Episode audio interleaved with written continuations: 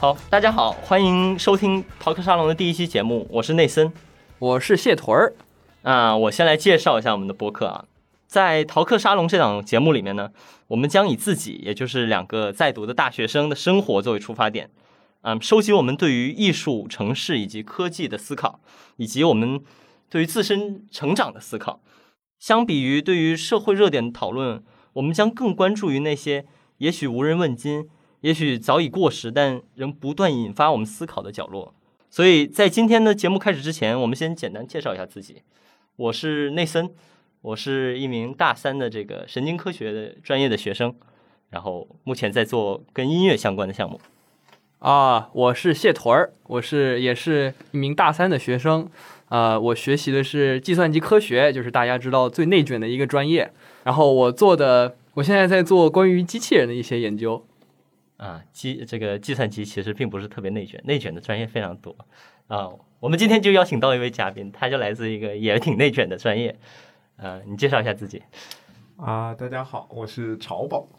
啊，也是是内森和谢屯的同学，也是一名大三的学生。我的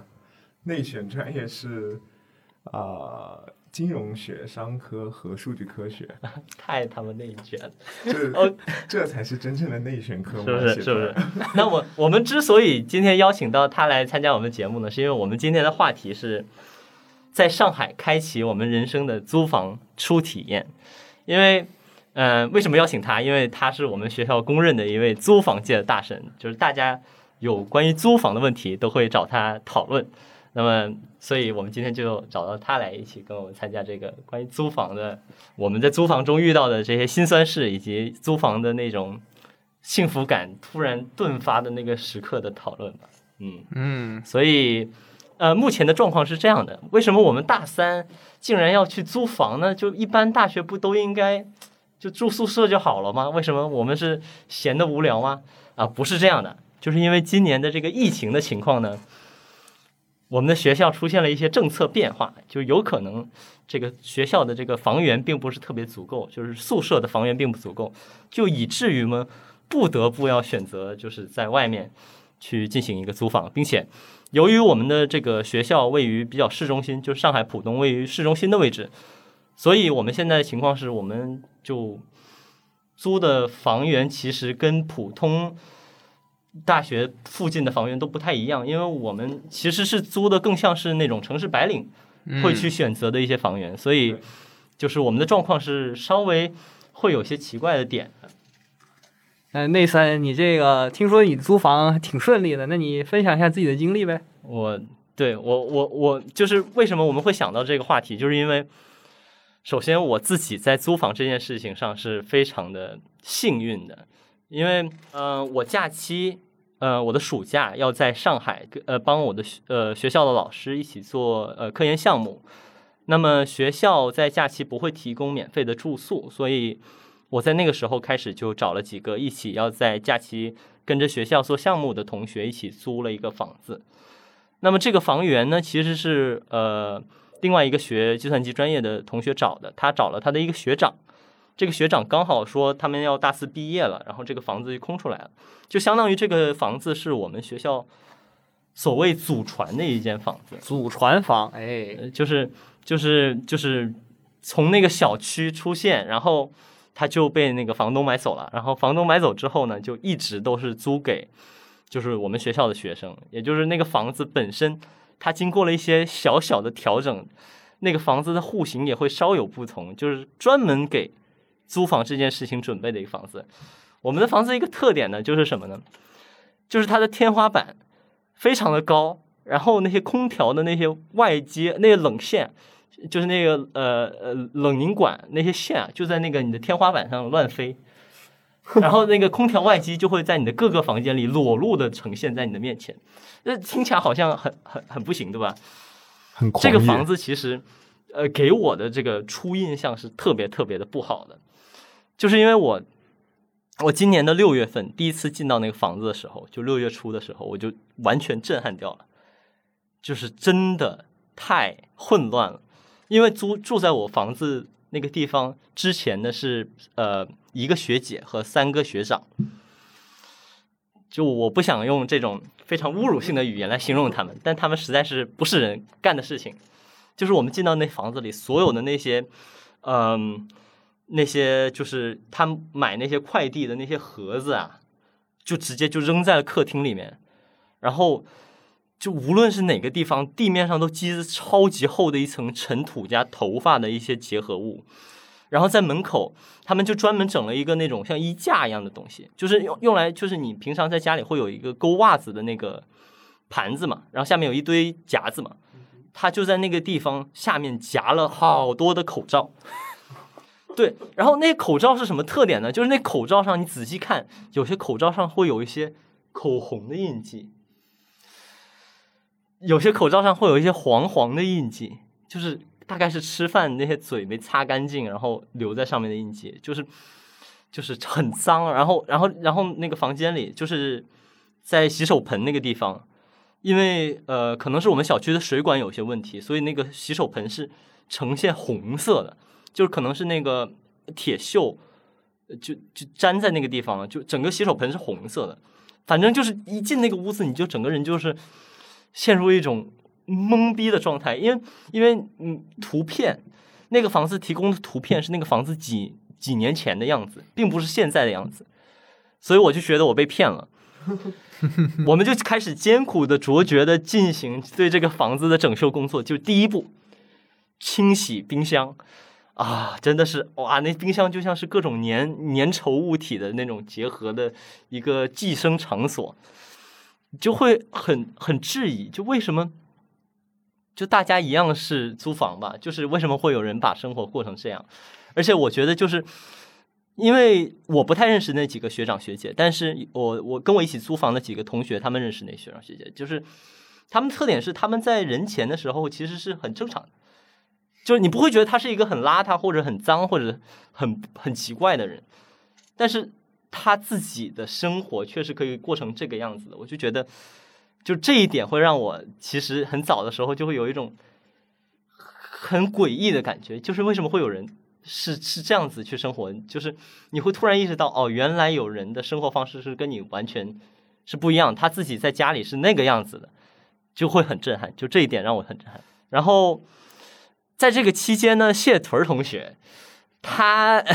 他据说他的这个房子租房经验非常的糟糕，我我其实不知道，我不知道你的第一段租房经验是怎样的，所以你想不想谈一下你这个假期第一段租房经验？我假期啊，那第一段那个叫一个精彩，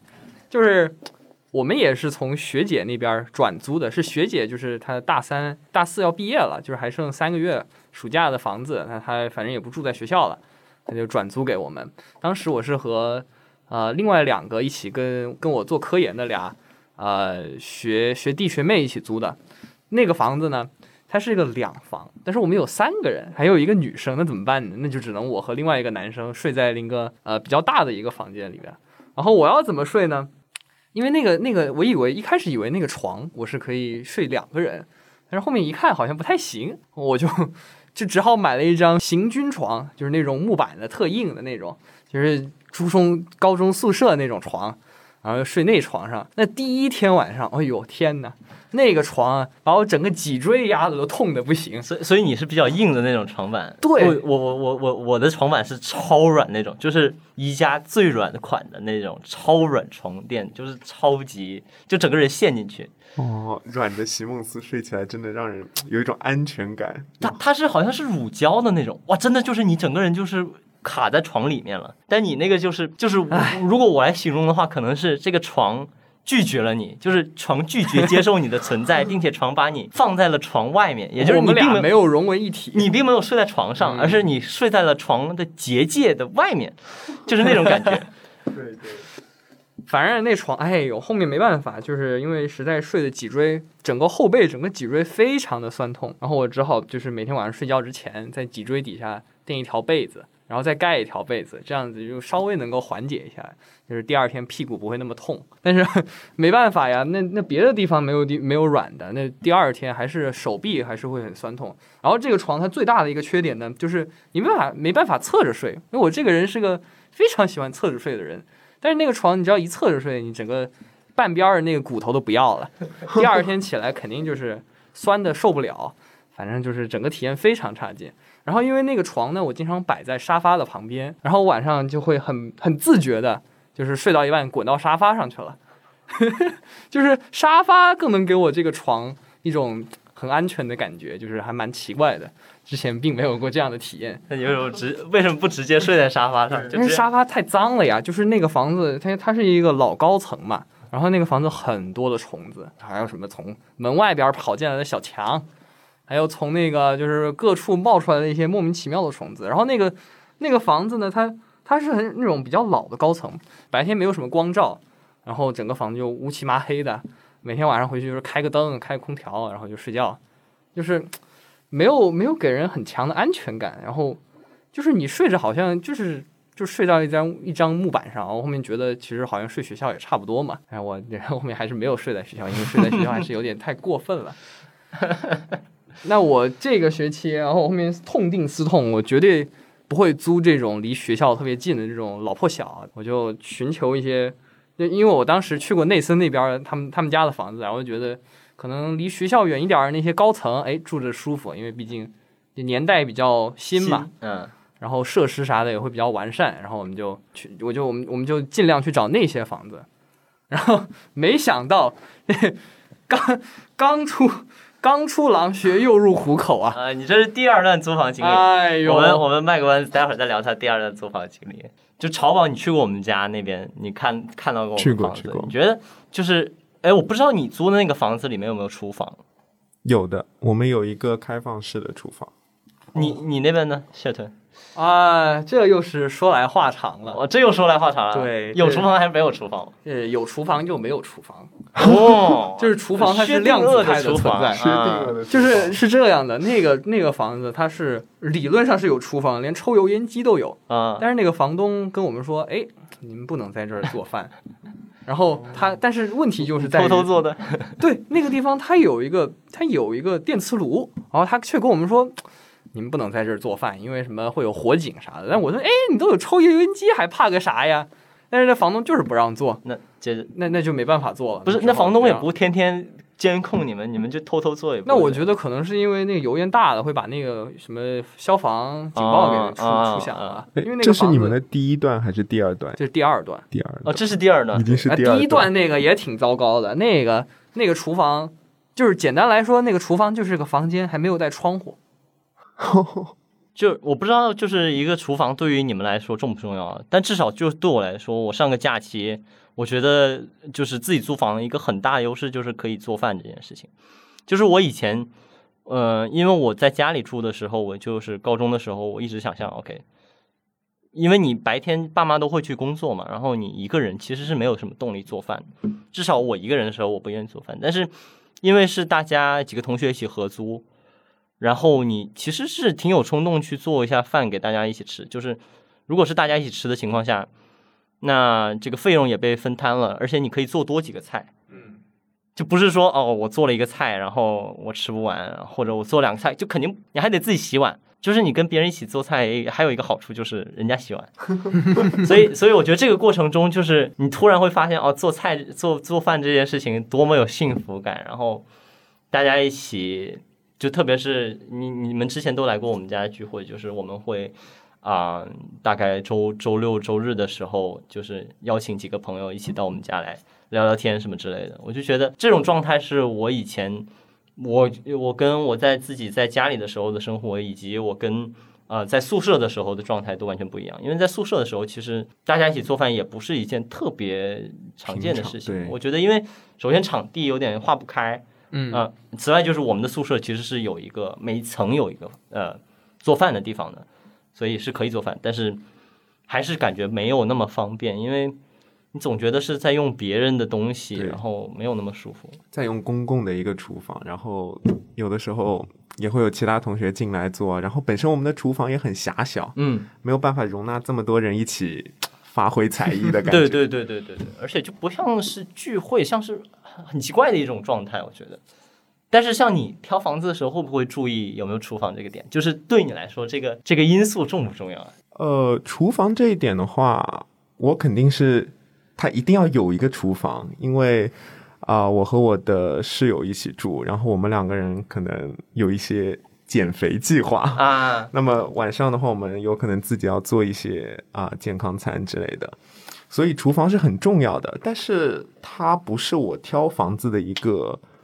啊硬指标。对，也不是一个很重点的一个嗯东西。那我挑房子的话，为什么说刚刚开头说啊，我好像一个房产中介一样？其实，其实主要就是因为我这件事情规划的比较早。嗯我从学校呃疫情开始四月份的时候，我就已经啊、因为当时有几个好朋友在学校做呃宿舍的宿管，嗯那么他们就告诉我说，学校明年不太会有新的这个啊、宿舍。那么明年我们有很多的人，有很因为疫情的关系，很多人啊、不能出国啊，只能待同学只能待在国内，所以会导致这个房源非常的紧张。然后我当时就已经开始就思考了这个问题，我是不是要在外面租一个房子？嗯所以我开始的这个开始规划这件事情就比较早。那我有有很长的时间去了解这个事情，去积累一些经验，所以说可能看得多。那而且你是不是在这个过程中其实还蛮有乐趣的？就觉得啊，了解这些东西还挺对，有意思的。因为我是一个比较喜欢去了解一个东西的人，所以说这就像一个。其实同学们来问我说，就像一个咨询的过程，啊我是特别喜欢做这一些事情，这也是为什么我 我以后也特别想去这个咨询行业工作。啊对，这是一个我比较喜欢的一个一个一个一个工作。嗯，那话说回来，就是你你比如说你给同学做推荐的时候，你会比较注重关于租房的哪些问题呢？嗯，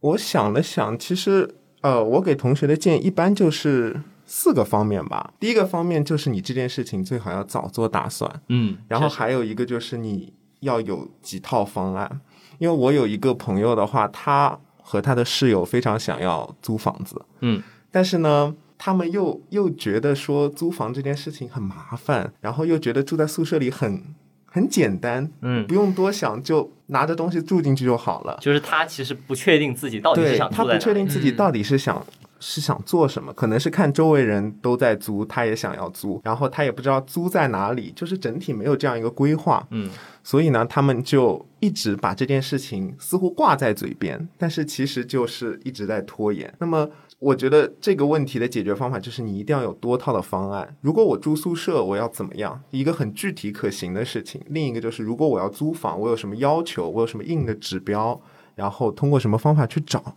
然后就是也要有一个可行的方案，而不能说啊，再说啦，嗯等一等再说啦，还没到这个宿舍申请啊。这这样的话会导致，因为其实租房这件事情是很紧张的。我们学校周围的房源也好，包括整个上海的，因为租房这件事情很看缘分。对，你这个房子和你有没有缘分，就像内森，他当时学姐正好继承了这个房子，如果没有继承这个房子的话，对，那确实他的租房可能还有更多的神奇的事情发生。对，所以早做打算，做多套可行的方案，这很重要。嗯。第二个的话就是一定要实地考察，这个其实是我自己的一个呃一个感触很深的地方，因为当时我不是上海人，我是江苏人，所以我当时在呃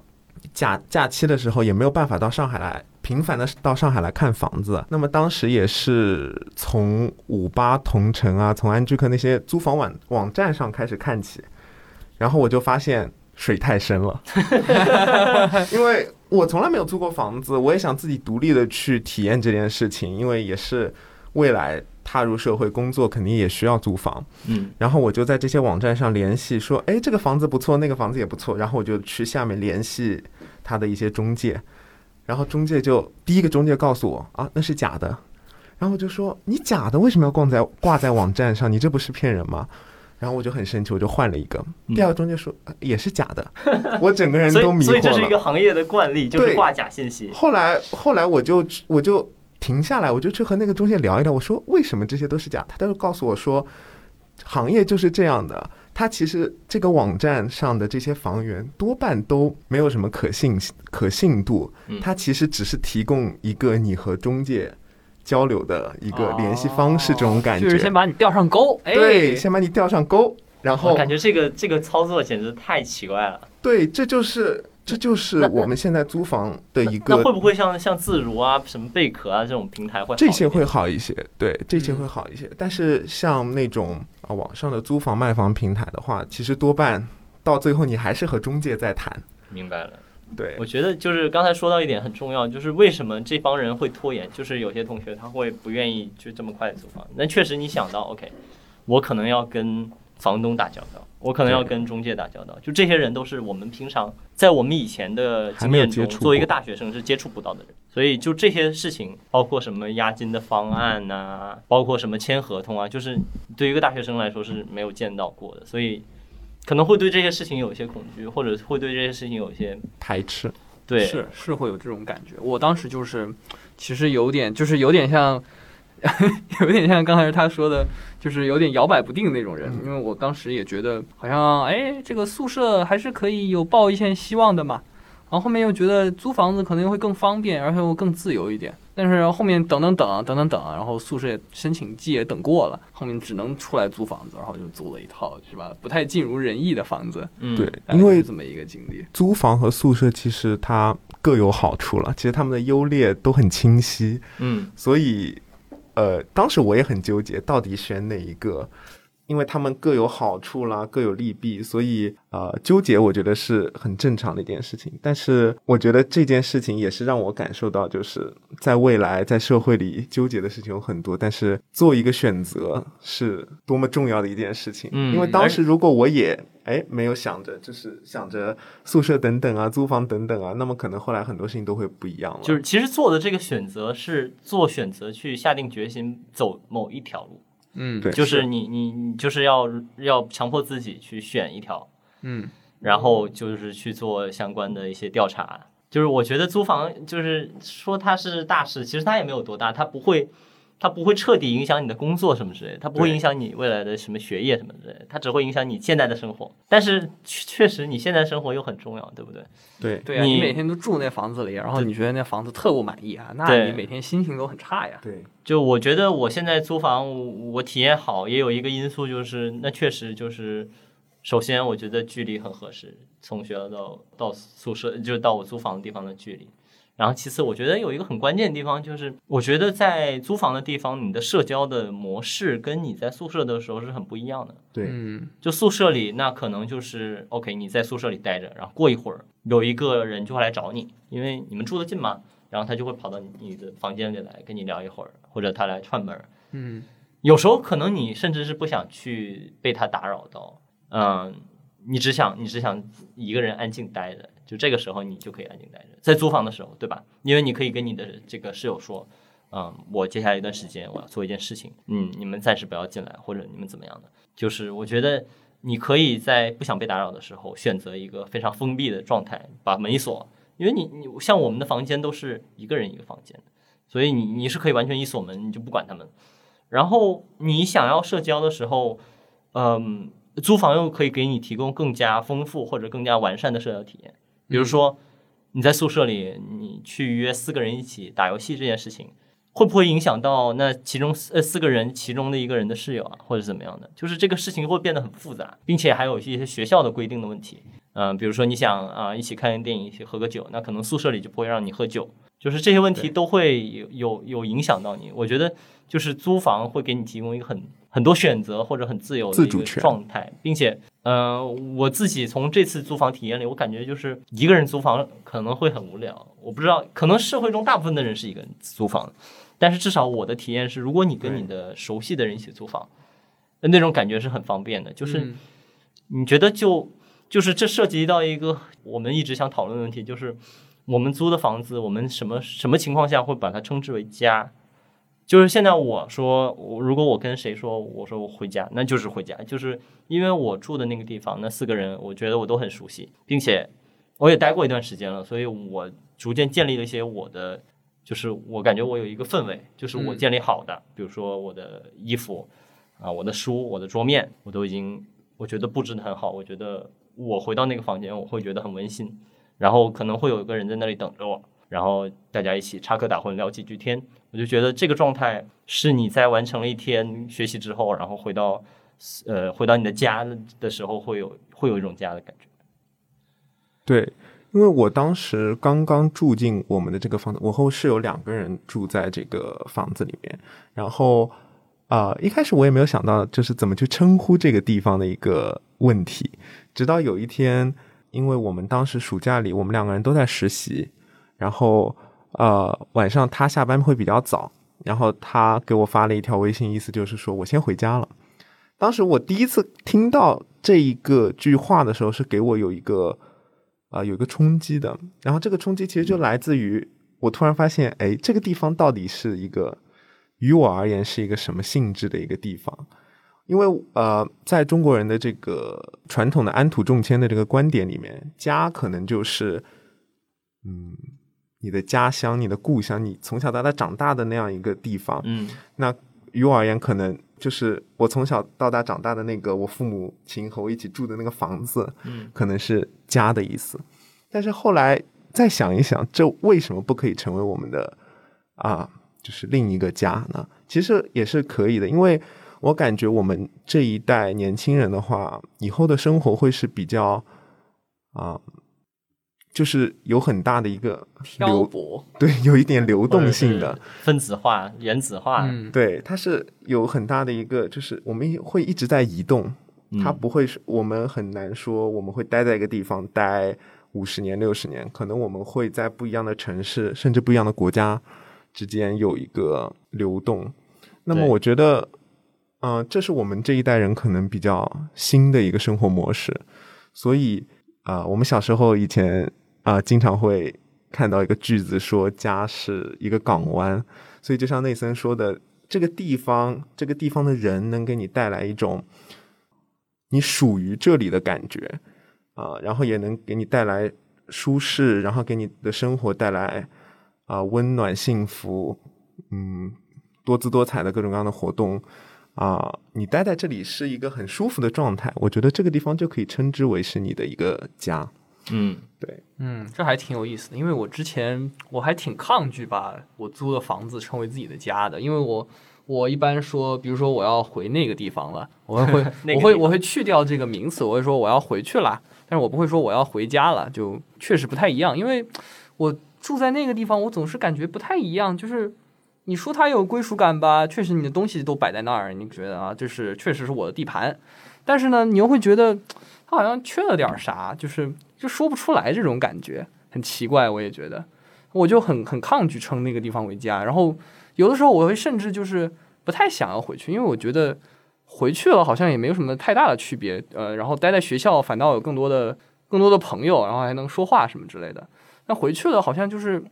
就一张就一台电脑，一张桌子，也还一张床，好像没有什么事情可以做的，就有点有点奇怪，有点无聊。对我是这样的感觉，就跟你们可能不太一样。嗯，其实这种感觉也很很普遍。我觉得是挺普遍的，因为大部分人可能就是如果如果租房一起租房的人并没有那么的就是熟悉的话，就是要看你的那个真正在那个房子里的一个状态。比如说，可能像我们，我们很多时候就是呃，其中的三个人在同一个房间里待着，嗯然后可能有一个人在做他的事情，然后另外一个两个人就是在那里聊天，然后但是这三个人在一起的这件事情会让这三个人都会有一种啊，我跟一群就是有一种群居的感觉吧，因为人本能上应该会喜欢群居这件事情。我觉得独居是一件还蛮可怕的事情，就是如果你是跟不太熟悉的人合租，其实就是独居的感觉。嗯，就是你回到了一个很冰冷的地方，会有一种临时感，对不对？你就感觉这个地方，嗯、过一段我可能会在这里待走了，我可能会在这里待一段时间，但是我不会一直留在这里。哎，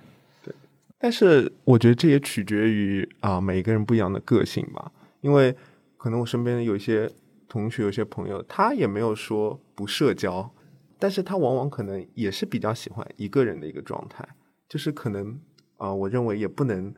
用孤独来一概而论，不是说独居就是孤独的，我觉得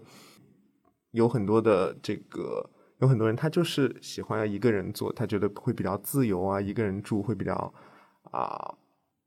对我就觉得取决于大家不一样的个性，嗯嗯嗯。每个人有不同的一个生活方式。但是但是这个地方有一个特别有意思的点，就是如果当我们回到去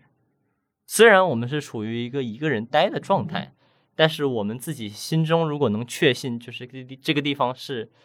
是一个呃大家几个熟悉的人一起一起居住的场所，尽管你可能大部分时间都一个人待着。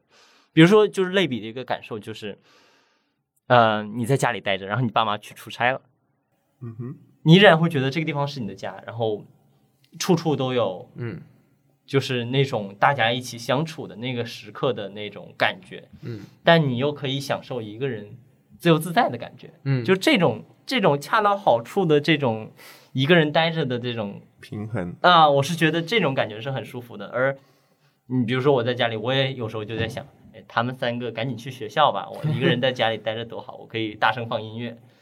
我就觉得这件事情会很爽。但是你说，如果我一个人住，然后我可以大声放音乐，我也可以不大声放音乐，但是就总之你就会觉得差了点啥？差了点什么，就是你不太可不太可能，呃，晚上你随时你想说一句话，想跟别人分享一件开心事的时候，就有机会跟人分享。就这件事情，我觉得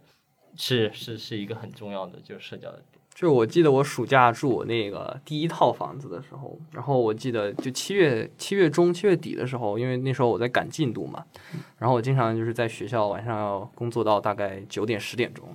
然后那时候就是下楼了之后，大街上一个人都没有，我就觉得我好孤独，我真的是就是悲从中来那种感觉，就感觉这世纪大道灯火这么明亮，但好像又没有我的容身之所，好像我回去也没有什么意义。嗯。好像我就是就有点颓那种感觉，嗯，然后我经常会感觉这个这个家，哎，我随时都要跑了，我就经常在看着表就说，好，我还有十天我就要跑了，我还有五天我就要跑了，我明天就要跑了，我好兴奋，所以就我有这这种这种感觉其实还挺像那种疫情中的隔离的感觉，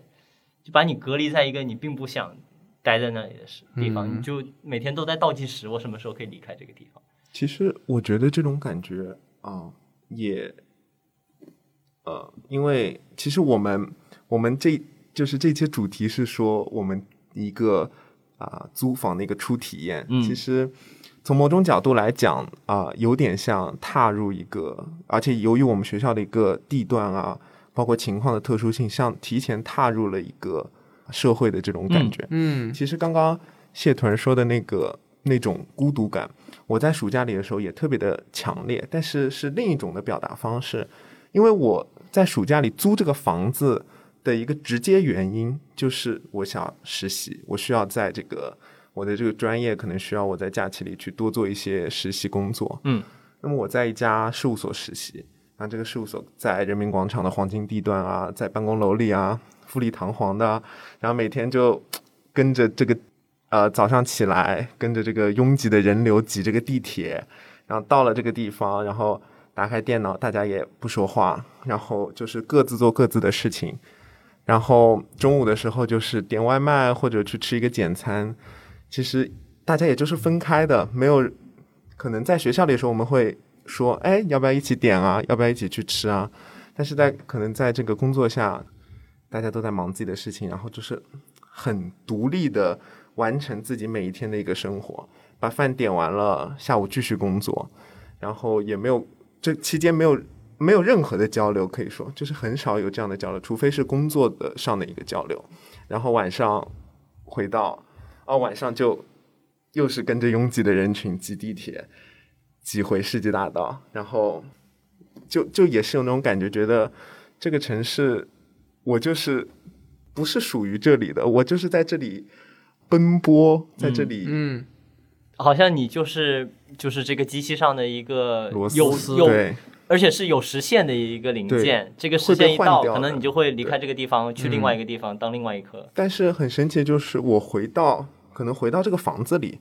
因为我和我的室友关系也比较好，然后我们两个人可能可以一起打游戏，一起聊一聊今天的发生的事情，吐槽一下公司的各种各样的烦恼的事情，嗯然后也可以做饭，也可以出去跑步健身。我就觉得这个时候是给我冰冷的生活带来一个很嗯温暖的一个 part、一个部分。确实，就是在上海租房和和在其他地方租房可能是一种不一样的体验。稍有不一样的感觉吧。感觉人会更冰冷一些，就是邻里之间好像并没有邻里的概念，你们可能就是只是恰巧，就有点应该是没有，应该是没有什么邻里的概念的。但我觉得就是衍生到更加大的层面，就是大家的生活好像都是，嗯、我从我的房间里出来，我进入地铁，我乘着地铁去到了某个我的目的地，然后我在目的地完成一段时间之后，我又乘着地铁回来。对，就是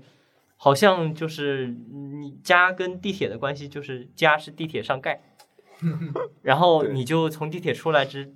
到家的这段路程，对你来说，它并没有任何的意义，它只是一段路程。然后你你就是就是所有的东西都是从地铁连着的，对，嗯，真的是这样。我们在租房的时候，往往就听到说这个地方离地铁站近不近。在上海，我们租房的时候一定要问，会问这样一个问题：这个地方离地铁近不近？这个地方出行方不方便？就感觉我们的生活是被地铁给圈起来。对这个背后深层次的其实就是刚刚内森所所所说的一个生活公式了。我们从房子里走出来，乘地铁到某个地方完成一件事情，又这样折返回来。对，所以我觉得这也是上海这座快节奏城市这两，尤其是这个暑假了，给我带来一个很深的一个冲击感。因为以前上学的话，其实还不太有这样的一个体验。现在啊、从某种程度上来讲，一只脚踏出了这个象牙塔之后，感觉就完全不一样了。嗯，就是租房这个过程，等等于是给你提供了一个更加完整的，就是你工作之后会有一种怎样的体验，提？前体验一就是下社会。你原本可能 OK，你比如说有的情况是，有的同学他住在上海，那么他白天在实习，然后他晚上又回到家里去了。他的体验是我白天在工作，然后晚天晚上我又变成了父母的小孩，对，就是他有一个身份转换。而而我们如果是租房的话，其实就更像你就只有你一个人，我白天也是一个所谓的社畜，我晚上回到我的房间里，我依然摆脱不了我的身份，我依然保持着这个身份，然后嗯，就很像已经工作。但其实我们，我们这个可能是一个好处，真正到了工作的时候，可能会有更多的问题就会冒出来。对，我们是循序渐进，就等于我们另外一只脚，就是我们一只脚是实习，另外一只脚就是租房。我们先把其中的一部分给迈进去了。呃，一些东西我们可能可能还没有进入到完全那个状态里，但是我们至少给我们一个，呃，看见了一个那个状态的有一个缓冲吧，嗯。对对，对而不是直接就掉进去了。嗯。我觉得与之相对比的，就是之前住在宿舍，就是宿舍一直给我一种很象牙塔的感觉，包括你从你怎么办理这个入住宿舍的一些手续，比如说你只要在网上打几个勾就好了，嗯。然后其他人会帮你做好所有的事情。嗯。再比如说每天都有阿姨帮你打扫好你的个人的空间、你的厕所、你的厨房，都是有阿姨帮你负责的。对，再比如说每天去学校的通勤，是有是有是有大巴每天载着你一一一起过去的。嗯当时我刚进学校的时候，我就有一种感觉，就是就是大巴好像是一个真空管，把所有人塞进那个管子里面，又又到了学校。就是你在宿舍呼吸的空气和你在学校呼吸的空气是完全一是同款空气，你没有跟外界有任何的交流或者是互动。就其实你虽然我们离就是我们的宿舍离我们的学校很远，但其实我们跟住在学校里没有太大的区别。对对对，我这个非常赞同。我觉得就是宿舍会提供的那种状态是，对吧？就像你刚才说的，你在宿舍不需要签合同，你不需要去跟房东打交道，然后有人会帮你打理好其他的事情。那转转过来说，那你看我们现在签的这第一份合同，那谢屯同学他就出现了一些问题，对吧？可能我们遇到了一个非常善心的房东，所以我们的这个合同并没有出现什么问题。但是，就像我们刚才说的，这可能是我们人生中签的第一份比较重要的所谓合同，所以这个过程中，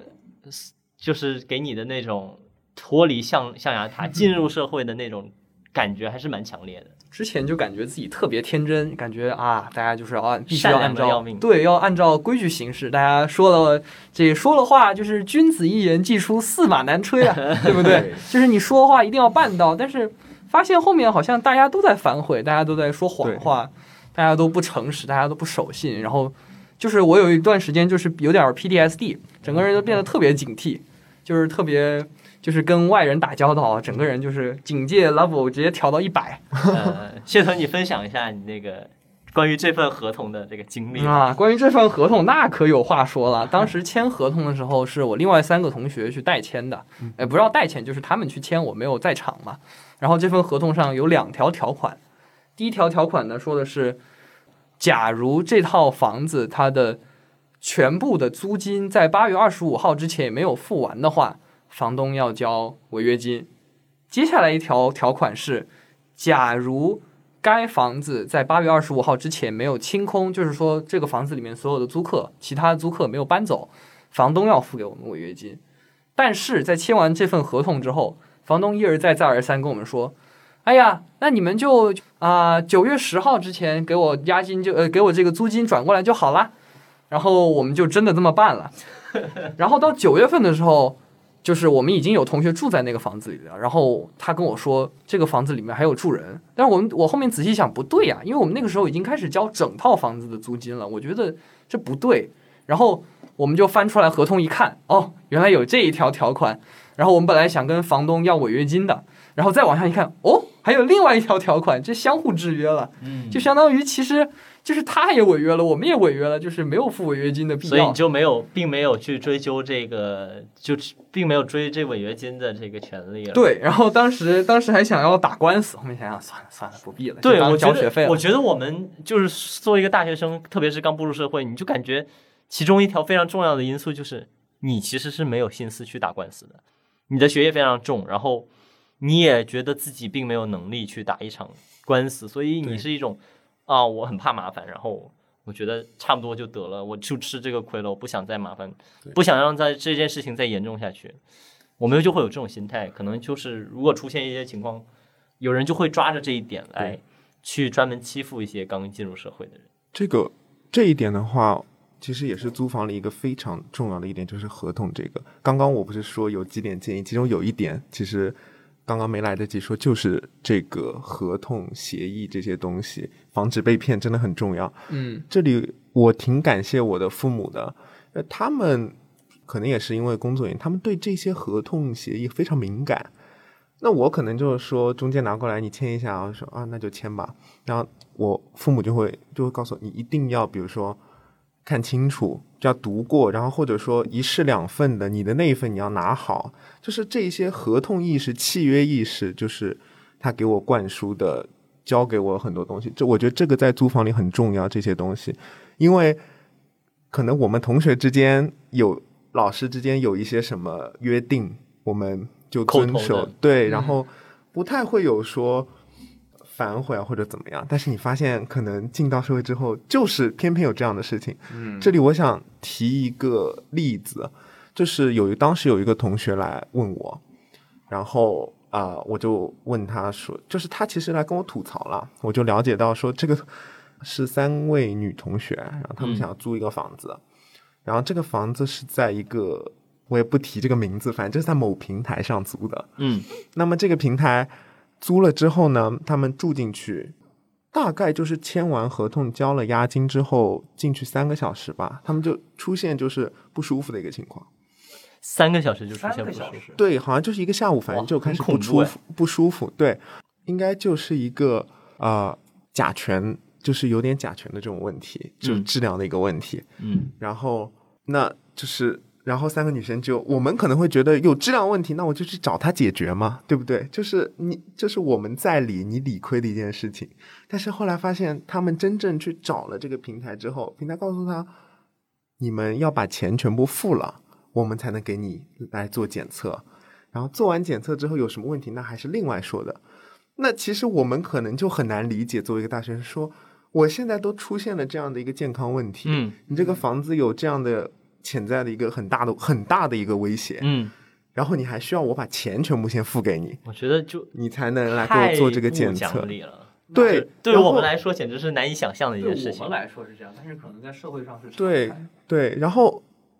他们就也懵了，三个女同学也没有什么，就不知道做什么。这个时候真的就是，我们就像是刚刚步入绵羊，然后呃，刚刚步入社会的一个绵羊，然后就是被人宰割了一样。这个，然后这种经历其实也会给我们带来，一方面带来其实很大的一个伤害，就像刚刚谢屯说的，他可能后来对和陌生人打交道就有 PTSD，就有很高的一个警惕性。但是这从另一个角度来讲，确实是一种成长。以后在学校里的呃，在社会上的生活，在学校里的生活，你的这种的约定、这种契约是完全不一样的。因为我们其实你看，我们平常，呃，比如说我们谁写了一个什么条子，我们喜欢的方式是说，我不去看这个条子，我就签了名，表示我对你的信任。这个习惯，如果你带到签合同的地方，简直就是太恐怖了。对，如果你不看你的合同，你就把它签了，就是是非常恐怖的一件事情，你对自己极其不负责任。是，就是这个过程很恐怖，所以我觉得我们就是有一种所谓的说法叫学生心态嘛，就是这可能就是学生心态，就是我们以前一直处于一种大家不会怎么去。呃，欺骗你或者去很非常狠的伤害你，嗯，就是说了谎话就是小狗，结果发现大家都是小狗。哎呀，倒不至于，倒不至于就我们当时也是，本来说那个房子啊，跟房东谈说，啊、房东说，哎呀，你们长租嘛，那干脆给你们点优惠好了啊。问问一下是什么优惠呢？那个房东说，干脆我们把你们这个水电费还有这个宽带费全都减免了吧。但是是这是一个口头的承诺，在合同上也没有体现。然后当时马上开始要租房子了，然后那个房东突然腾哧腾哧过来找我们说，不行不行，就是说这个电费是要你们算的。然后说就是我们不会给你们承包电费，然后我们当时就就就就就火了，我说不对呀，你当时明明说过的呀，然后他就开始耍赖了。那个房东说，哎，谁会说过这种事情啊？巴拉巴拉巴拉巴拉巴拉的，因为那个地方它的电费是很贵的，它是商业用电，它是一度要八毛五的，就相当于你开一个晚上空调就要三四块，然后。再还有一个就是我之前，因为我很喜欢玩电脑嘛，然后我经常搞一些主机啥的。我之前从来没有注意到主机的，就是电源的瓦数。嗯，但是自从这租房之后，五百瓦，开始关注它了。就是我的，因为我的电脑的电源是五百瓦嘛，那其实如果平常也能跑到个两百瓦，对平常还能跑个跑个两三百瓦，然后一个晚上可能用电，就是你玩个游戏就要花个两三块钱，就还是挺肉疼的这个事情。哎，就是其实这个过程中，就算他愿意给你付电费，也是非常恐怖的。就他会，他会跟你说，OK，既然是我给你付了电费，那么我就要要求你用电要节约，嗯你的用电就要束手束脚。那有呃好的人可能说，OK，你走的时候你要把灯、空调什么都关掉，那这是大家都应该做到的。但他如果要求你什么什么什么时间不允许看什么什么设备，那就很恐怖，这件事情就会变得非常的蹊跷。可能当时你觉得，哎，这个房东人不错，但是这件事情如果没有做好的话，就是可能没有，因为我们常常会觉得，比如说他答应说，哎，我给你们减免一个水电费啊，然后我们觉得我们的心态就会，学生心态就会觉得说，啊，人家挺善良的，对，嗯然后我如果再让人家去写合同、写什么东西，好像就是怀疑他，好像嗯就是对他有不信任，这个说不过去。但是我的父母就会告诉我，这个太正常了，就如同我在实习的时候，我们会觉得好像和人家谈钱有点不太好，伤感情。对，有点伤感情。然后就很多同学也不太愿意说第一天去就说，哎，我的工资是什么样，你要跟我说明白、写清楚。然后后来发现，就该是这样，这就是社会运行的一个普遍的一个真理，就是你要把这些东西都落实到有效力的、有法律效力的东西上去。我个人就碰到，我在实习的时候，第一天想想，啊，我我又不是为了来拿工资而来的，我何必要去跟人家谈？就是没有不好，没有好意思说，去问人家这些。等到我实习快要结束，我的工资就出了问题。这就是就是真的就是马上就立竿见影就给你就是因为 抽打所有的其他人都默认你应该去自己争取这件事情，或自己确认这件事情，所以当运行模式是这样的时候，你不可能说 OK，我觉得大家都应该是我这个模式，嗯所以我妈一直说的一句话，我觉得挺有道理。她就告诉我说，在社会上，你不要一直按照你的脑子在想事情，对，一定要把它落实到这些东西都没有没有什么说伤感情，这些这些就是有点制度规矩这些东这些的感觉。所以我觉得租房其实确实能教给我们蛮多东西的，就是这个假期，然后到这个学期的整个租房的这件事情，就是从你跟室友的相处啊，你跟房房东怎么相处啊，这个合同这件事情啊，以及对于这个城市的了解，其实都会都会有一个更深的一个印象。对，是跟以前完全不同的状态。我觉得对我们来说还蛮重要。嗯，就是我现在因为我住的离学校比较远嘛，然后每天早上都要骑车上学。但我觉得骑车上学它有一个不同的地方，跟你坐，比如说坐地铁也好，坐车也好，它有一个不同的地方，就是你感觉你是，就是你实打实的在走过每一寸土地，你感觉你在经历每一寸土地上每一件事情，这是一种我觉得非常不一样的体验，特别是在上海这样一个城市，对你感觉你对路上的每一块砖，这块砖它怎么起伏的，这个路它的呃线是怎么标的，你都能够了如指了如指掌。我觉得这个会更让你有一种家的感觉吧，可能。嗯，就是真正生活在这个城市，而不是说只是在这个城市里做事情、工作，而我是真正的生活在这里的。所以我觉得就是你租房其实是也是就像我们刚开始说的，就租房给你提供可能性是很多的。像你你去怎么利用租房的这次机会去完善自己，或者完善对于社会的了解，或者去生活，其实都是蛮重要的。那你看，像我其实就是在租房的过程中学会了做菜这件事情。我觉得这个事情对我来说还蛮重要，因为我一早我爸妈就很担心哦，你以后后会不会就是一直要点点外面的吃的，或者去外面吃才能维持生活？但其实真正给你一个租房的机会，让你开始去做菜的话，它并没有那么难。对，就是当你真正去迈出了，呃，通往一个可能更像成年人，就是我们虽然十八岁，我们已经成年了，但是可能是通过这样的一个机会，你才真正的有成年的感觉，因为你做了一些成年人该做的事情，你自己照顾自己，然后你跟一些不是来自你家庭的人签订一些规矩，这些事情我觉得对我们的帮助确实是蛮大的。对，嗯，那总之今天的节目大概就应该是到这里了。然后最后我们播放一首什么歌呀？我们来放一下 David Bowie 的《Hero》，因为我们觉得，呃，作为一个从一个未成年人变成一个成年人去生活，是一件非常需要勇敢、非常需要勇气的一件事情。所以我觉得我们每个人都是生活的英雄。Cause lovers. That is the fact. Yes, we're lovers. That is that. Though nothing will keep us together.